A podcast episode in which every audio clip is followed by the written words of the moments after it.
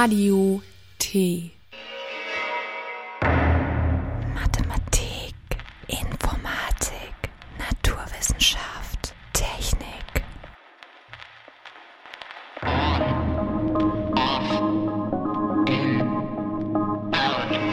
spread, combine, quiet, loud. Mintoskop. Wissenschaft und Technik aus Chemnitz und der Welt.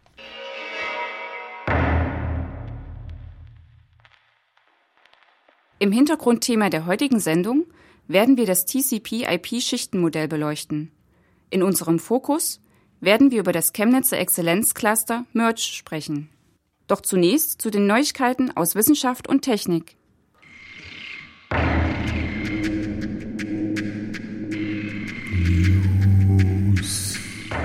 Neuigkeiten aus Wissenschaft und Technik. IT-Gipfel 2012 ganz im Zeichen des Mottos Digitalisieren, Vernetzen, Gründen. Am 13.11. fand in Essen der siebte nationale IT-Gipfel statt. Der IT-Gipfel wird seit 2006 vom Bundesministerium für Wirtschaft und Technologie ausgerichtet. Durch ihn sollen Konzepte diskutiert und entwickelt werden, wie Deutschland als Standort im IT-Umfeld gestärkt und verbessert werden kann. Insgesamt acht Arbeitsgruppen wurden für das Treffen gebildet, die sich mit den unterschiedlichsten Thematiken in diesem Umfeld beschäftigten und dazu Vorträge und Diskussionsrunden abhielten.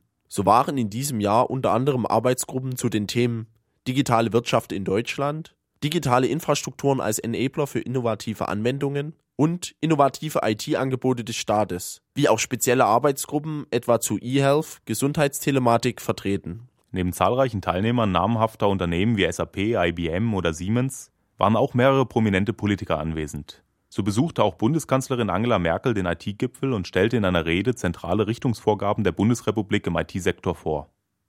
Sie lobte den Gipfel als Zeichen der Gemeinsamkeit zwischen Industrie und Politik, von der die zerstrittene Politik lernen könne. Sie rief die IT-Branche auf, sich an der anstehenden Gesetzesinitiative zur Cybersicherheit rege zu beteiligen. Zudem stellte sie den staatlichen webbasierten App Store GovApps vor, der vom Fraunhofer Institut Focus entwickelt wurde. Diese Webplattform soll ein zentraler Anlaufpunkt für alle Bürger werden, die mobil den Kontakt mit den Behörden suchen. Auf der Plattform werden unterschiedliche Behörden-Apps zusammengetragen. Derzeit gibt es rund 150 Apps für diverse Betriebssysteme. govapps.de soll bald für alle Bürger freigeschalten werden. Die Bewertung des IT-Gipfels fiel allerdings nicht durchgängig positiv aus. So erklärte die zweite Vorsitzende des Digitale Gesellschaft e.V., Lavina Steiner, dass der IT-Gipfel Sinnbild der Digitalpolitik in Deutschland sei. Schnittchen und Großkonzerne statt kleiner innovativer Firmen und Konzepte. Eine teure Alibi-Veranstaltung, die vor allem heiße Luft produziere. Insbesondere kritisiert der Verein eine zu geringe Fokussierung auf Datenschutz und eine verringerte Gründerfreundlichkeit der hiesigen IT-Landschaft. Technische Universität Chemnitz begrüßt zehntausendsten Schüler im Wunderland Physik. Naturwissenschaften für Schüler erlebbar zu machen. Dieses Ziel hat sich das Schülerlabor Wunderland Physik im Uniteil Reichenhainer Straße der Technischen Universität Chemnitz auf die Fahnen geschrieben. Am 9. November, mehr als sechs Jahre seit seiner Gründung 2006, konnte nun mit der Begrüßung des zehntausendsten Schülers ein besonderes Jubiläum gefeiert werden. Eine enge Vernetzung von Lehrern, Schülern und Wissenschaftlern hilft dabei frühzeitig Interesse und Neugier an wissenschaftlichen Fragestellungen bei den Jugendlichen zu wecken. Die Kooperation mit regionalen Schulen stellt nicht nur eine Bereicherung für den Unterricht dar, denn mit Informationsveranstaltungen und Weiterbildungen profitierten auch schon 220 Lehrer seit Februar 2006 vom Wunderland Physik. Das Schülerlabor wartet mit spannenden Experimenten rund um die Thematik Messen und Steuern mit dem Computer auf, wobei von der Mechanik bis zur Elektrizitätslehre die ganze Breite der Physik abgedeckt wird. Auch vor aktuellen Themen wie dem Einsatz von regenerativen Energiequellen macht das Schülerlabor des Instituts für Physik der TU Chemnitz nicht Halt. So können Besucher auch mit Solar- und Brennstoffzellen experimentieren. Weitere Informationen rund um das Schülerlabor Wunderland Physik finden sich auf der Webseite des Instituts für Physik. Vorverkauf der Tickets für den 29. Chaos Communication Congress. Der Vorverkauf der Eintrittskarten für den 29. Chaos Communication Congress, dem 29C3, hat Anfang November begonnen. Die von dem Chaos Computer Club organisierte Veranstaltung findet, seitdem sie Ende der 90er Jahre nach Berlin umgezogen ist, dieses Jahr wieder in Hamburg statt. Der vom 27. bis 30. Dezember stattfindende 29C3 steht unter dem Motto Not My Department. Der organisierende Verein CCC, der sich für Informationsfreiheit und Datenschutz einsetzt, spielt damit auf eine Persiflage der opportunistischen Haltung des Ingenieurs Werner von Braun durch den US-Liedermacher Tom Lehrer an. Wenn die Raketen erstmal oben seien, wen kümmert es dann, wo sie runterfallen? legte er dem deutschstämmigen Ingenieur in den Mund. Das ist nicht mein Fachgebiet. Die Tüftler wollen sich sowohl mit den Konsequenzen des eigenen Forschungsdrangs auseinandersetzen, wie auch über Drohnenintelligenzsteuerung, Überwachungssysteme oder Biohacking diskutieren. Der Chaos Communication Congress ist ein mehrtägiges in Deutschland stattfindendes Treffen der internationalen Hackerszene. Der Kongress widmet sich in zahlreichen Vorträgen und Workshops technischen und gesellschaftspolitischen Themen. Die Veranstaltung findet seit 1984 regelmäßig am Jahresende statt. Nachdem sie mehrere Jahre in Hamburg organisiert wurde, zog sie 1998 nach Berlin und wurde seitdem jährlich von bis zu über 4000 Teilnehmern besucht. 2012 wurde der Veranstaltungsort ins Kongresszentrum Hamburg, CCH, verlegt. Durch den neuen Veranstaltungsort sind auch die Veranstaltungskosten gestiegen. Um dem traditionellen Anspruch des CCC gerecht zu werden, auch Interessierten mit wenig finanziellen Möglichkeiten den Besuch zu ermöglichen, wird es diesmal eine freiwillige Preisstaffelung vom nicht kostendeckenden Standardticket für 80 Euro über Unterstützertickets für 100 und 120 Euro bis zum Business-Ticket für 350 Euro geben. Besucher sind aufgerufen, sich verantwortlich entsprechend ihrer Zahlungsfähigkeit für einen Ticketpreis zu entscheiden. Der Kongress bietet dieses Jahr ein Programm mit über 90 Vorträgen, die aus mehreren hundert Einreichungen ausgewählt werden. Neu auf diesem Kongress sind die Assemblies, in denen Gruppenarbeiten und Projekte vorgestellt und weiterentwickelt werden können. Das Vortragsprogramm wird Ende November veröffentlicht. Eintrittskarten gibt es unter https presale.events.ccc.de. Neue Methode zur Identifikation von Fingerabdrücken. Seit dem 19. Jahrhundert werden Fingerabdrücke zur Identifizierung von Personen in der Kriminalistik genutzt. Die Ermittler machen sich dabei den Umstand zunutze, dass das Furchenmuster auf der Handinnenfläche für jeden Menschen charakteristisch ist und sich während des Lebens nicht verändert. Neben der genetischen Festlegung spielen unterschiedliche Körperdrücke, Ernährung und Temperatur im Mutterleib für die Ausbildung des Musters eine Rolle. So lassen sich selbst eineiige Zwillinge eindeutig unterscheiden. In einem Kurzaufsatz, welcher in der Novemberausgabe des Fachblatts Angewandte Chemie erschienen ist, wurde nun über bemerkenswerte Fortschritte in der Fingerabdruckanalyse berichtet, welche weit über eine einfache Identitätsklärung hinausgehen. So hinterlassen die Abdrücke auch chemische Informationen, welche Auskunft über einen eventuellen Rauschgiftkonsum oder Kontakt der betreffenden Person mit gefährlichen Stoffen geben können. Latente Fingerabdrücke, also solche, die mit bloßem Auge nicht sichtbar sind, enthalten kriminaltechnisch interessante Stoffe, die über den Schweiß mit ausgeschieden und vom Finger auf Oberflächen hinterlassen werden. Ein interessantes Konzept zur Sichtbarmachung solcher Spuren stellt die Funktionalisierung von Gold-Nanopartikeln mit Antikörpern dar. Dafür wird ein Protein auf der Oberfläche der Partikel durch Selbstorganisation aufgebracht. Dieses Protein stellt dann den Ankerpunkt für Antikörper dar, welche zum Beispiel für ein Rauschgift oder ein Rauschgift-Metapolit spezifisch sind. Das Nanopartikel-Antikörper-Konjugat wird auf einen Fingerabdruck aufgebracht. Anschließend wird ein zweites Antikörperfragment, das mit einem fluoreszierenden Farbstoff versetzt ist, über dem Abdruck aufgetragen. Unter Verwendung spezifischer Antikörper für Cotinin, dem Hauptstoffwechselprodukt von Nikotin, konnte so unter einem Fluoreszenz-Stereomikroskop ein fluoreszierendes Bild des Fingerabdrucks von Rauchern sichtbar gemacht werden. Die Gold-Nanopartikel haben sich in Versuchen als Schlüsselelement für eine gute Qualität der Bilder herausgestellt. Entscheidend für den Erfolg dieser Methode ist, dass der Fingerabdruck eines Nichtrauchers kein entsprechendes Fluoreszenzbild liefert. Hochaufgelöste Bilder der Abdrücke können somit der Identifizierung von Personen dienen und zeitgleich Schlüsse über deren Rauschgiftkonsum zulassen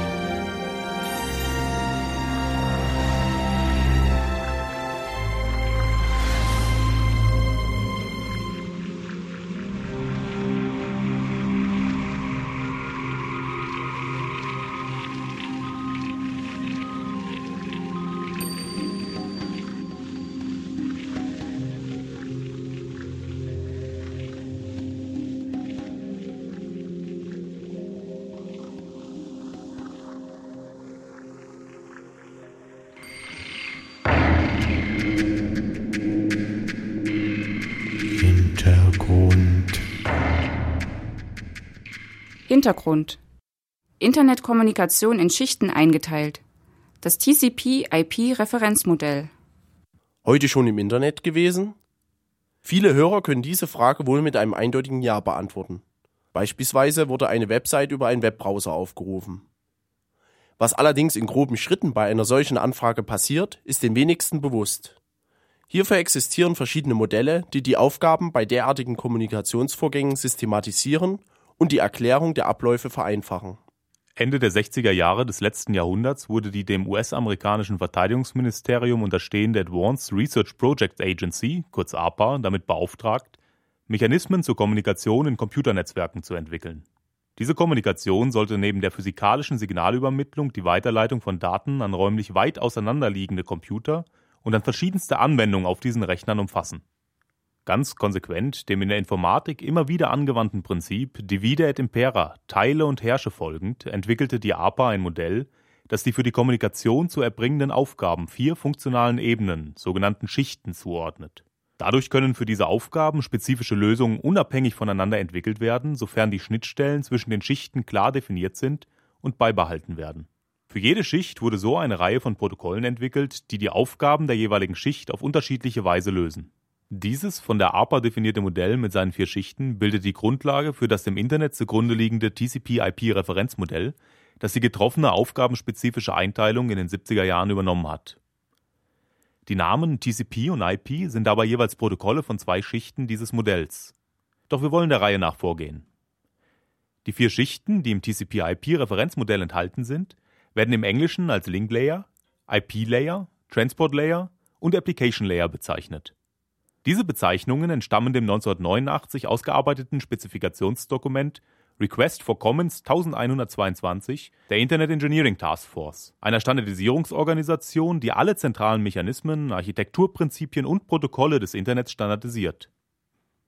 In der deutschen Übersetzung werden diese vier Schichten meist mit den Begriffen Netzzugangsschicht, Internetschicht, Transportschicht und Anwendungsschicht bezeichnet.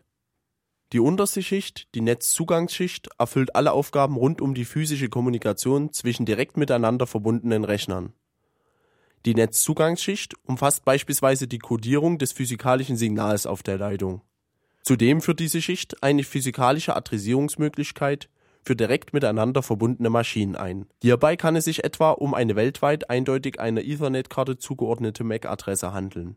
Ein entscheidendes Kriterium der Netzzugangsschicht ist, dass sie hardware- und technologiespezifisch ist. Dies bedeutet, dass es durch unterschiedliche Hardware und verschiedene physische Netztechnologien zu Inkompatibilitäten kommen kann.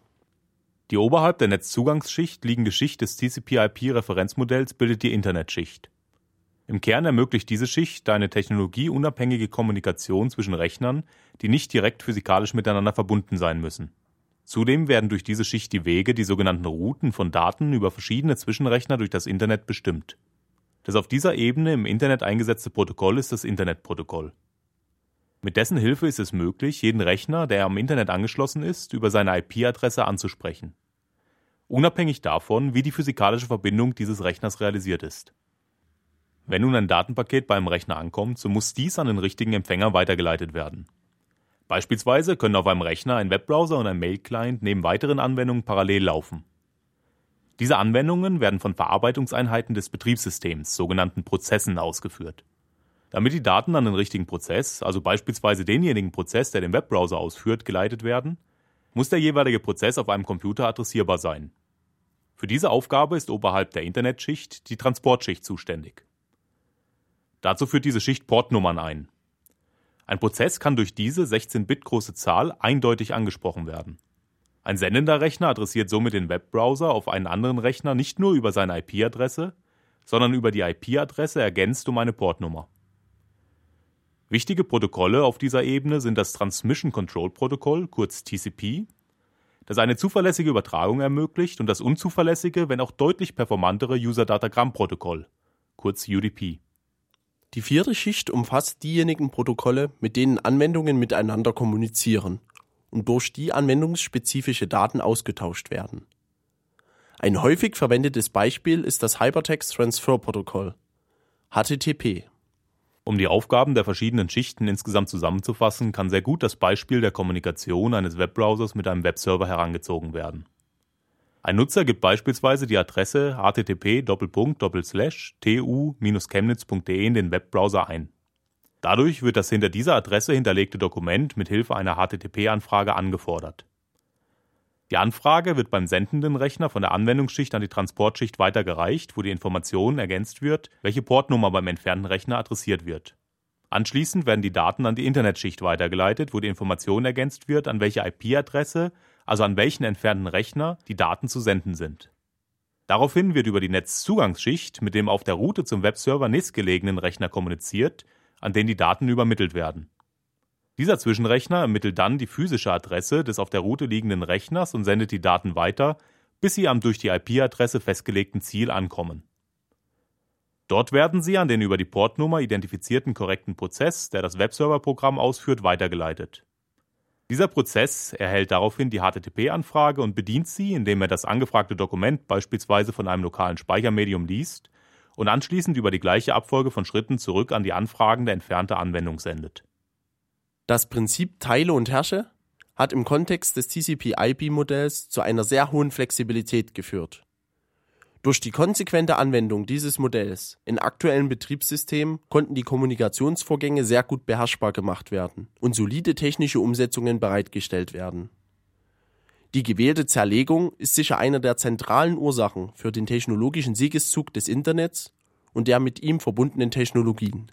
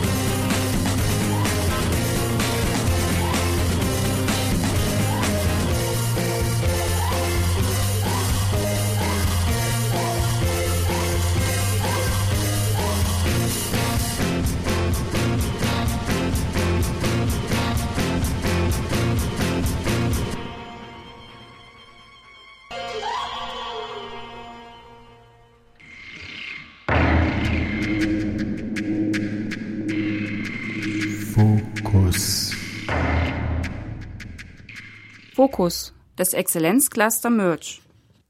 Das Exzellenzcluster Technologiefusion für multifunktionale Leichtbaustrukturen, kurz MERGE, an der Technischen Universität Chemnitz ist zum 1. November 2012 offiziell gestartet. Für die nächsten fünf Jahre erhält die Universität im Rahmen der Exzellenzinitiative des Bundes und der Länder eine Förderung von etwa 34 Millionen Euro. Merge ist deutschlandweit das einzige Cluster auf dem stark umkämpften Technologiefeld Leichtbau, das weltweit zu einer der Schlüsseltechnologien der Zukunft zählt. Ziel des Exzellenzclusters ist es, durch die fächerübergreifende Forschung der beteiligten Wissenschaftler derzeit noch separate Fertigungsprozesse bei der Verarbeitung verschiedener Werkstoffgruppen wie Metalle oder Kunststoffe sowie Textilien zusammenzuführen. Wir haben uns zum Exzellenzcluster, seinen Zielen und der Projektplanung mit zwei Mitarbeitern von Merch unterhalten. Bei mir sitzt Herr Trölsch und Frau Weiß vom Merch-Projekt. Können Sie sich ganz kurz vorstellen, Herr Trölsch? Wie gesagt, mein Name ist Jürgen Trölsch. Ich bin seit September diesen Jahres Geschäftsführer für den Exzellenzcluster. Habe hier im September auch meine Promotion abgeschlossen und davor sechs Jahre hier schon an der Professur für Strukturleichtbau und Kunststoffverarbeitung gearbeitet, promoviert und davor seit 2000 hier an der TU Chemnitz Maschinenbau studiert. Hallo, mein Name ist Katharina Weiß. Ich bin hier seit September an der Professur tätig äh, im Bereich Marketing PR, möchte also Unterstützung leisten, das ganze Projekt, den Exzellenzcluster nach außen zu vertreten, um auch Chemnitz bundesweit gut darzustellen. Ich selber komme aus dem Bereich der Medienwissenschaften, habe also hier den Bachelor- und Masterstudiengang an der TU Chemnitz absolviert, war dann zwei Jahre in der Wirtschaft tätig, im Projektmanagement und im Bildungsbereich und konnte dann von 2009 bis 2012 den Career Service hier an der TU Chemnitz mit aufbauen. Sie haben gerade schon den Namen Merch erwähnt. Was ist die Zielsetzung dieses Exzellenzclusters? Ja, Merch kommt aus dem Englischen, steht dort für Verschmelzen oder Diffusion. Der Hintergrund dieses Exzellenzclusters kommt sehr stark eben aus dem Maschinenbau, wo wir Technologien verschmelzen wollen. Die Motivation des ganzen Exzellenzclusters ist es, multifunktionale Leichtbaustrukturen für die zukünftigen Anwendungen im automobilen Bereich bereitzustellen. Und wir sehen dort ganz massive Probleme, dass die unterschiedlichen Werkstoffe, die für den Leichtbau verwendet werden, auch in technologischer Hinsicht zusammengebracht werden müssen, um effizient solche Leichtbaustrukturen herstellen zu können. Derzeit sind Leichtbauwerkstoffe, also zum Beispiel Leichtmetalle oder Faserverbundwerkstoffe, massiv in der Luftfahrt und Raumfahrt im Einsatz, kosten aber in der Herstellung sehr viel. Und um diese Leichtbauanwendungen auch auf automobile Anwendungen übertragen zu können, um sie in großen Stückzahlen bereitstellen zu können, müssen eben effiziente Technologien entwickelt und erforscht werden.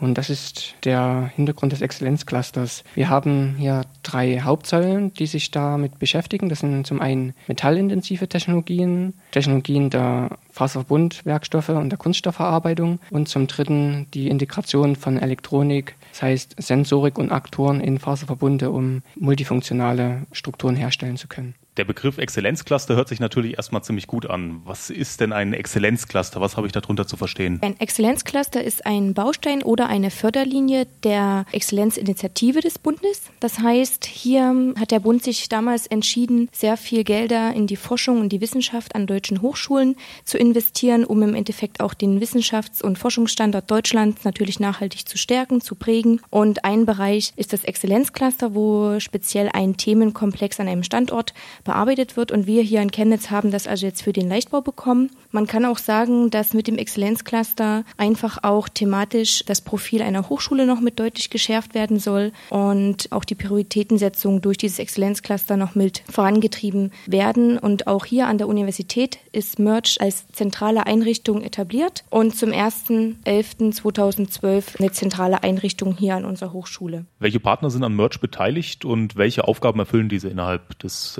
Exzellenzclusters? Ja, wie ich schon erwähnte, ist ja Merch sehr stark ausgerichtet auf Technologieentwicklung und Werkstoffentwicklung. Dementsprechend ist schwerpunktmäßig natürlich die Fakultät für Maschinenbau an der TU Chemnitz eingebunden. Wir haben aber auch zahlreiche Wissenschaftler und Professoren aus den Fakultäten der Elektrotechnik und Informationstechnik, der Informatik, den Naturwissenschaften, der Mathematik und den Wirtschaftswissenschaften. Neben der TU Chemnitz sind auch die beiden Fraunhofer-Institute hier am Standort eingebunden. Das ist natürlich zum einen das Fraunhofer-Institut für äh, Werkzeugmaschinen und Umformtechnik, IWU. Die beschäftigen sich vor allen Dingen mit den metallintensiven Technologien, zum Beispiel eben in den Hochdruck, Umformen, klassischer Umformung, aber auch zum Beispiel Metallschäumen als Leichtbauwerkstoff. Des Weiteren ist das Fraunhofer Institut ENAS eingebunden. Dort beschäftigt man sich schwerpunktmäßig mit der Integration von Smart Systems, das heißt also Sensorik, Aktorik in Faserverbunde und Kunststoffe als auch äh,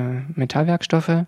Es sind weiterhin eingebunden zwei Textilforschungsinstitute. Das ist zum einen die CEDEX, die Chemnitzer Textilmaschinenentwicklungs GmbH und das Sächsische Textilforschungsinstitut, beide mit dem Schwerpunkt auf der Entwicklung von Verfahren, Halbzeugen und Maschinen für textile Verstärkungshalbzeuge für Faserverbundwerkstoffe. Wir haben außerdem noch drei Professoren von der TU Dresden eingebunden und sowie das Leibniz-Institut für Festkörper- und Werkstoffforschung. Derzeit sind wir auch gerade noch beschäftigt, gewisse Beiräte zu bilden. Es wird also einen Wissenschaftsrat geben, wo uns Wissenschaftler aus aller Welt unterstützen und einen Wirtschafts Beirat, wo wir Industriepartner einbinden möchten. Denn Ziel ist es natürlich auch, Forschungsergebnisse, die wir hier im Exzellenzcluster vorantreiben, später auch mal in die Praxis zu überführen. Wir haben auch Kooperationen mit Fortis Axonia, also der Studentenvereinigung zur Herstellung dieses Ultraleichtbaufahrzeuges, eingebunden. Dort wird es gerade im Bereich der Herstellung von Demonstratoren und der Darstellung der Ergebnisse auch in Anwendung eine Kooperation und auch die Herstellung von konkreten Bauteilen geben. Und dort binden wir eben die Studentenvereinigung mit ein. Wie viele Wissenschaftler arbeiten innerhalb der TU Chemnitz an Merch? Wie viele Doktoranden sind darunter? Insgesamt gibt es in dem Exzellenzcluster Merch 38 Professuren, drei Professuren davon in Dresden.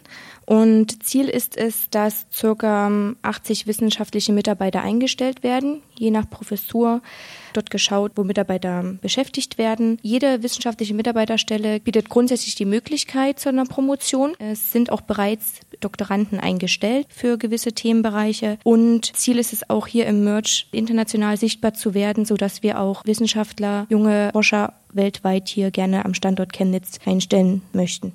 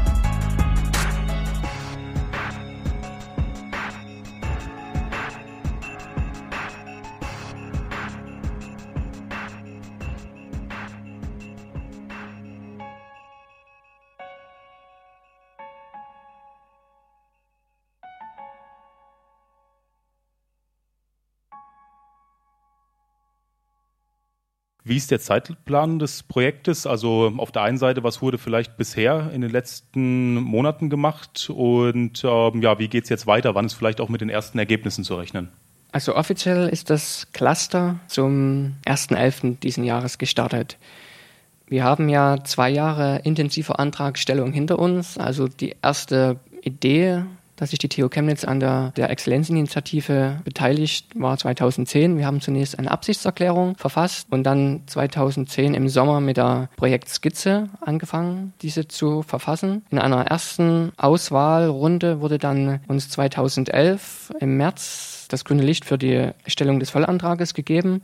Wir haben dann über den Sommer 2011 den Vollantrag ausgearbeitet und diesen zum September 2011 eingereicht. Und dann begann das lange Warten und Bangen. Es gab dann im Januar diesen Jahres die Begutachtung in Bonn und der letztendliche Bewilligungsbescheid kam dann im Juni diesen Jahres. Seitdem wissen wir, dass wir an dem Exzellenzcluster arbeiten können. Mit der Bewilligung war aber gleichzeitig verbunden, dass alle Cluster deutschlandweit gekürzt wurden. Unser Cluster im Umfang von 28 Prozent. Das ist natürlich schon eine sehr starke Kürzung. Wir haben dann begonnen, im Sommer diesen Jahres uns intensiv im Lenkungskreis auszutauschen, wie wir diese Kürzung verkraften. Die Prämisse war es dabei, alle Wissenschaftlerstellen zu halten, um eben in die Köpfe zu investieren. Wir haben dann also die Kürzungen versucht im Bereich äh, Investitionsmittel, Verbrauchsmaterialien, organisatorischen Bereich einzusparen und gleichzeitig haben wir aber sehr stark Unterstützung auch von der Universitätsleitung bekommen, die also zentrale Mittel für den Cluster auch zur Verfügung stellt, um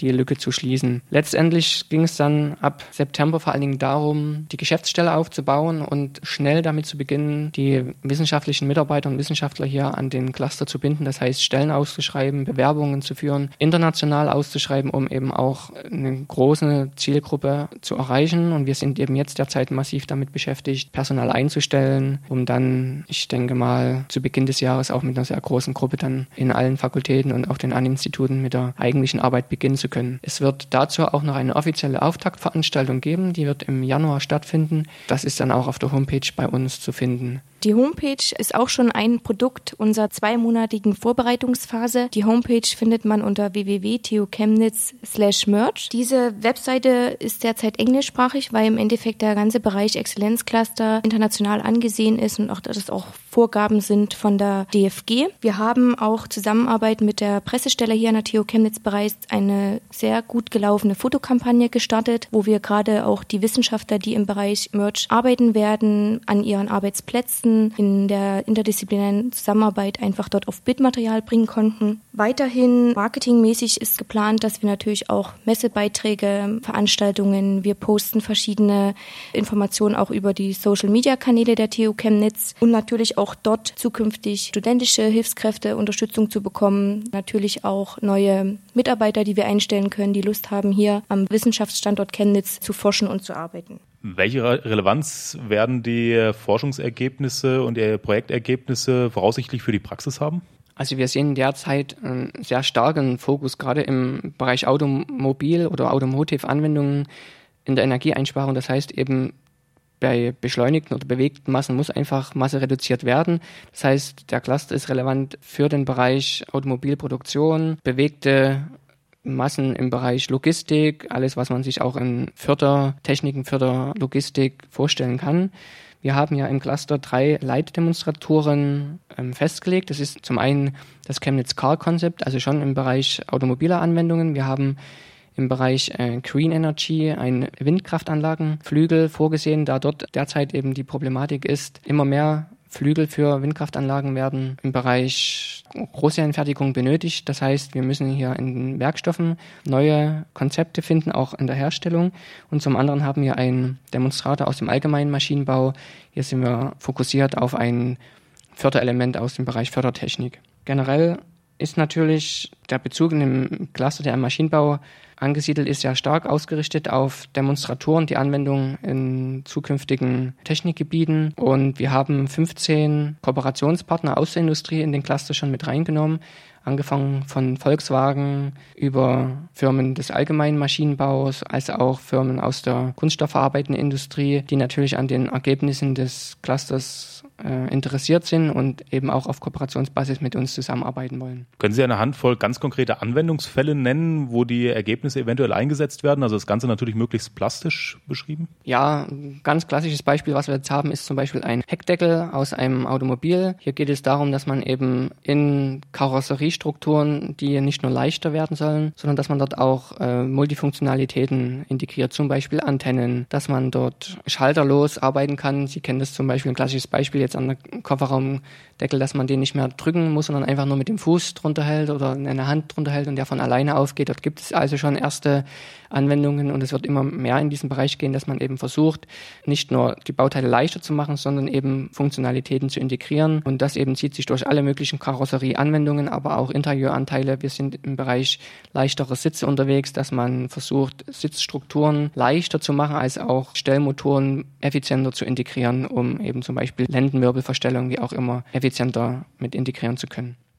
Ja, die Sachen hören sich ja wirklich sehr praxisnah an. Könnten Sie sich vorstellen, dass es in dem Feld dann auch Unternehmensausgründungen geben wird, die direkt Ergebnisse von Merch verwerten werden? Also natürlich ist das denkbar, denn ich denke, in fünf Jahren Förderperiode hier am Standort Chemnitz wird es zahlreiche exzellente Ideen geben, die man natürlich jetzt auch noch nicht vorhersehen kann, wo sich junge Wissenschaftler, äh, Ingenieure oder Wirtschaftswissenschaftler zusammentun und sagen, Mensch, das wäre doch eine tolle Idee, die gibt es so noch nicht, vielleicht kann man die auf den Markt bringen. Und auch hier sind wir offen im Cluster, natürlich für Ideen, den Wirtschaftstransfer, wo vielleicht auch im Rahmen dieser strukturellen Rahmenbedingungen, die wir hier schaffen, wir jungen Menschen einfach auch den Mut mitgeben, Ideen zu verwirklichen in eine Selbstständigkeit. Da arbeiten wir ja auch zusammen mit dem sehr erfahrenen äh, Gründungsnetzwerk hier an der TU Chemnitz Taxid oder aber auch die Brücke Übergang Studium Berufswelt, der eigene Career Service, der sich hier seit Jahren auch mit sehr stark engagiert für die Studierenden. Also ich denke, dort gibt es verschiedene Möglichkeiten und wir freuen uns drauf, was so alles noch hier entstehen wird. Was bedeutet das Projekt aus Ihrer Sicht für die TU Chemnitz beziehungsweise vielleicht auch für Chemnitz insgesamt oder auch überregional sogar für den Freistaat Sachsen?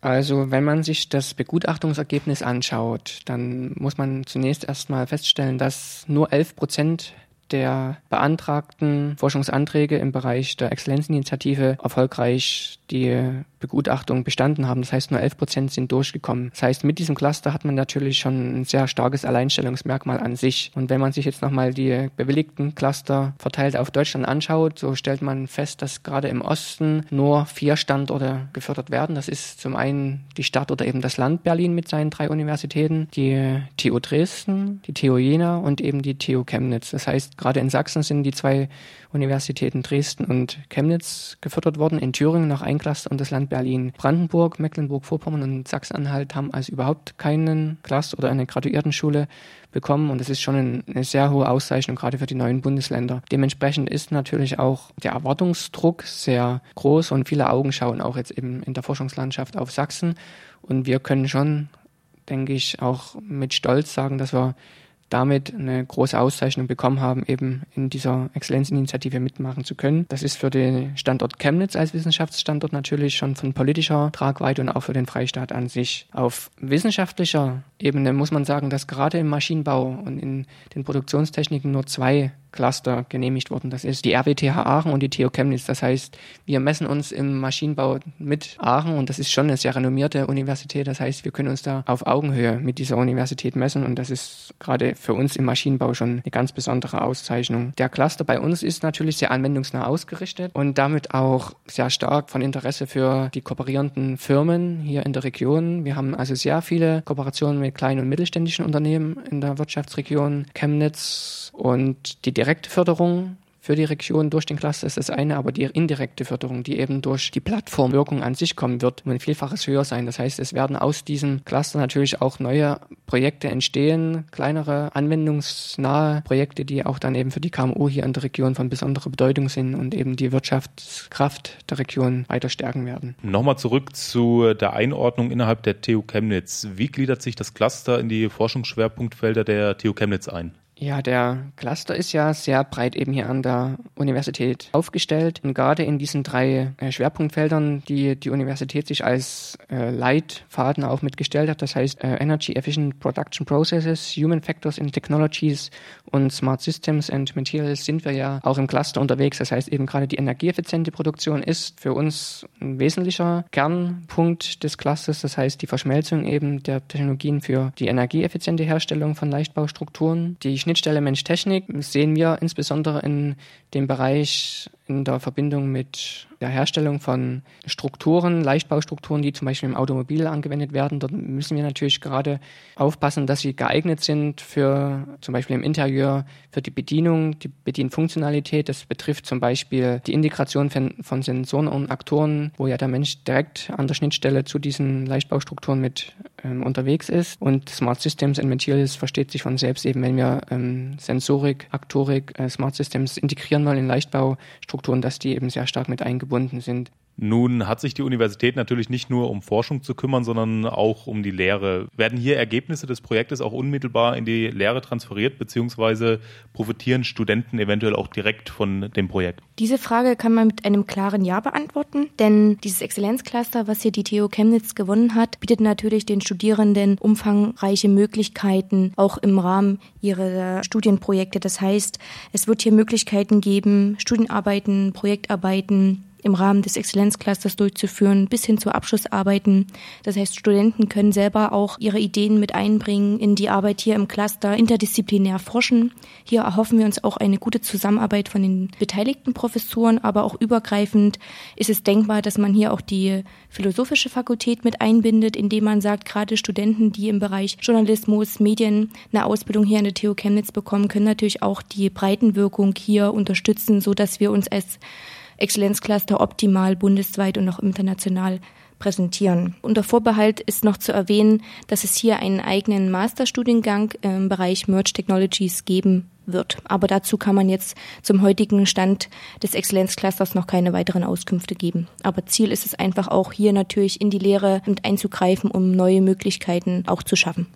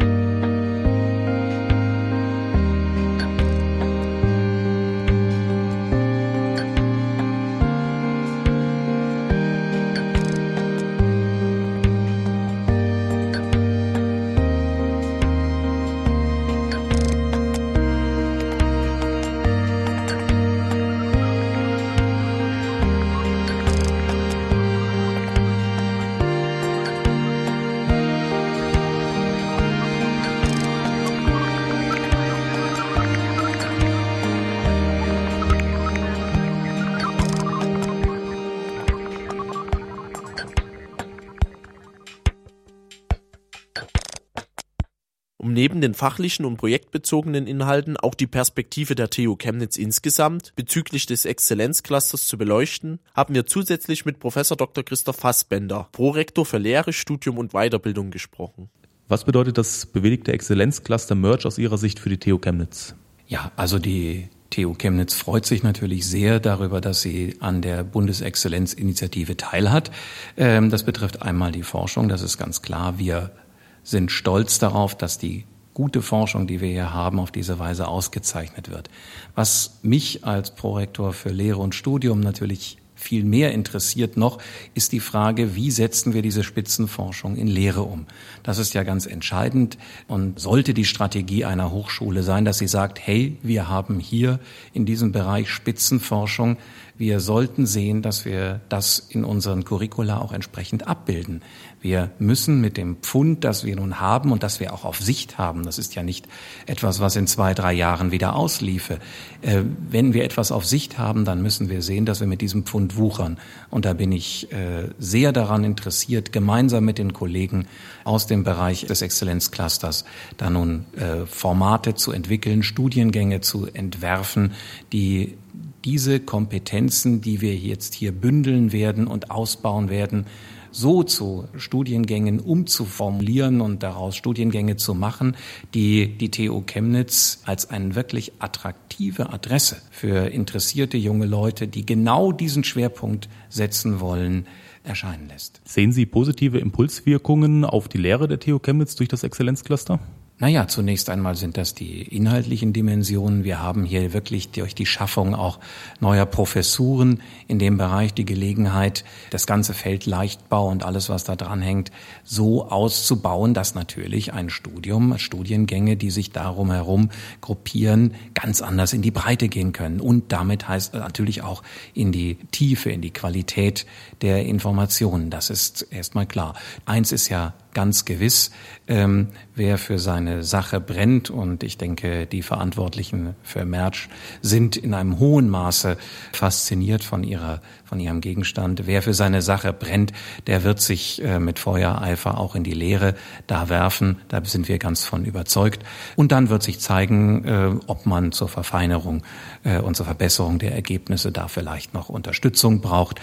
Hochschuldidaktik ist heute nichts mehr, wofür man sich schämen muss. Im Gegenteil, Viele wollen das und so hoffe ich, dass aus einer vernünftigen Verschaltung von fachlicher Kompetenz auf der einen Seite, attraktiven Studien, Papieren auf der anderen Seite und schließlich entsprechenden didaktischen Engagement der Kollegen sich gut sichtbare, weithin sichtbare Studiengänge für die TU ergeben werden. Sehen Sie eine Gefahr, dass nach den Erfolgen der TU Dresden im Rahmen der Exzellenzinitiative der Druck auf die TU Chemnitz zum Beispiel bei der Studienwerbung vergrößert wird? Naja, Konkurrenz belebt zum einen das Geschäft, äh, zum anderen ist sie natürlich, ist natürlich wichtig zu sehen, wo sind die jeweiligen Alleinstellungsmerkmale. Ne? Und ich würde einmal sagen, Studierende, die wissen, was sie wollen, die werden auch genau hinsehen. Und die werden feststellen, aha, diese Universität bietet mir dieses oder jenes attraktive Studium und die andere bietet mir ein anderes. Und ich denke, dass Entscheidungen, gerade wenn so deutliche Akzente gesetzt werden, wie beispielsweise durch die Exzellenz, ähm, dass Entscheidungen dann doch auch getroffen werden aufgrund inhaltlicher Aspekte. Und da habe ich um die TU Chemnitz überhaupt gar keine Sorgen. Wir haben hier einen gut sichtbaren, ausgebauten Bereich, um den sich viele andere erfolgreiche Bereiche organisieren. Das ist ja jetzt nicht nur der Leichtbau allein, der da in Merge drin hinge, wie man auch umgekehrt immer wieder anmerken muss. Es sind ja etliche Kollegen der TU Chemnitz in der äh, Exzellenzinitiative der TU Dresden in dem entsprechenden Format mit angesiedelt, so dass sich hier auch gewisse Grenzen geradezu verwischen. Sie haben gerade die Stärken der TU Chemnitz erwähnt. Wo sehen Sie denn die ganz besonderen Stärken, vielleicht sogar Alleinstellungsmerkmale der TU Chemnitz? Ich denke, wenn man die besondere Situation der TU Chemnitz berücksichtigt, dass sie nämlich in den frühen 90er Jahren eine doch relativ große Zufuhr bekommen hat im Bereich der Geistes-, Human- und Sozialwissenschaften, die bis heute fortbesteht, sicherlich zurückgefahren wurde, aber eben bis heute doch fortbestellt und einen wesentlichen Bestandteil dieser Universität ausmacht, dann muss man sich fragen, wir haben hier doch ein sehr großes Potenzial an zeitgemäßen Fragestellungen aus all diesen Bereichen. Wie gelingt es der TU Chemnitz in Zukunft, die Fragestellungen aus diesen Bereichen und die Fragestellungen aus den MINT-Bereichen so zusammenzubinden, dass wir moderne, zeitgemäße Studienformate hier entwickeln und das auch vorhalten können. Wir haben eben hier mehr Geistes- und Sozialwissenschaften, als das andere technische Universitäten haben. Wir haben das bereits so gut äh, miteinander verbinden können zu vielen modernen Studiengängen. Nehmen Sie Sensorik und Kognition, nehmen Sie Sports Engineering. Da arbeiten Fakultäten über ihre Grenzen hinaus miteinander in gemeinsamen Studiengängen. Sowas gilt es in Zukunft zu verstärken. Wir haben die Wirtschaftsphysik, biomedizinische Technik. Es gibt da vieles anderes. Wir werden eines Tages Digital Humanities haben. Das sind alles Studiengänge, wo wir zeigen können, was das Besondere einer technischen Universität und insbesondere der Technischen Universität Chemnitz ist. Ein breites Angebot aus den Geistes humanen äh, Kulturwissenschaften und in einer engen Verknüpfung mit den gesamten starken MINT-Fakultäten.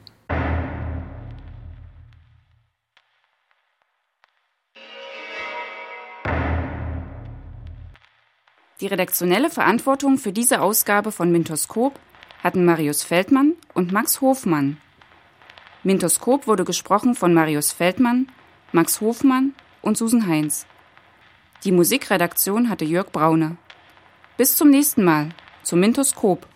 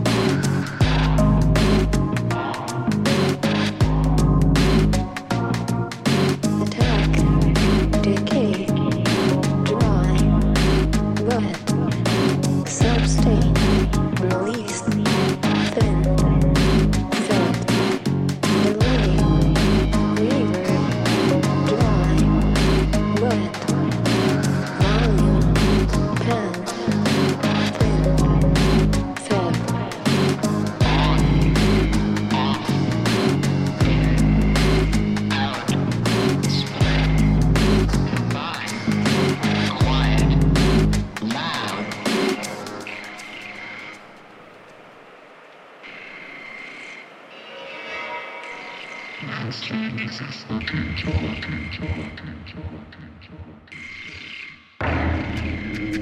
you.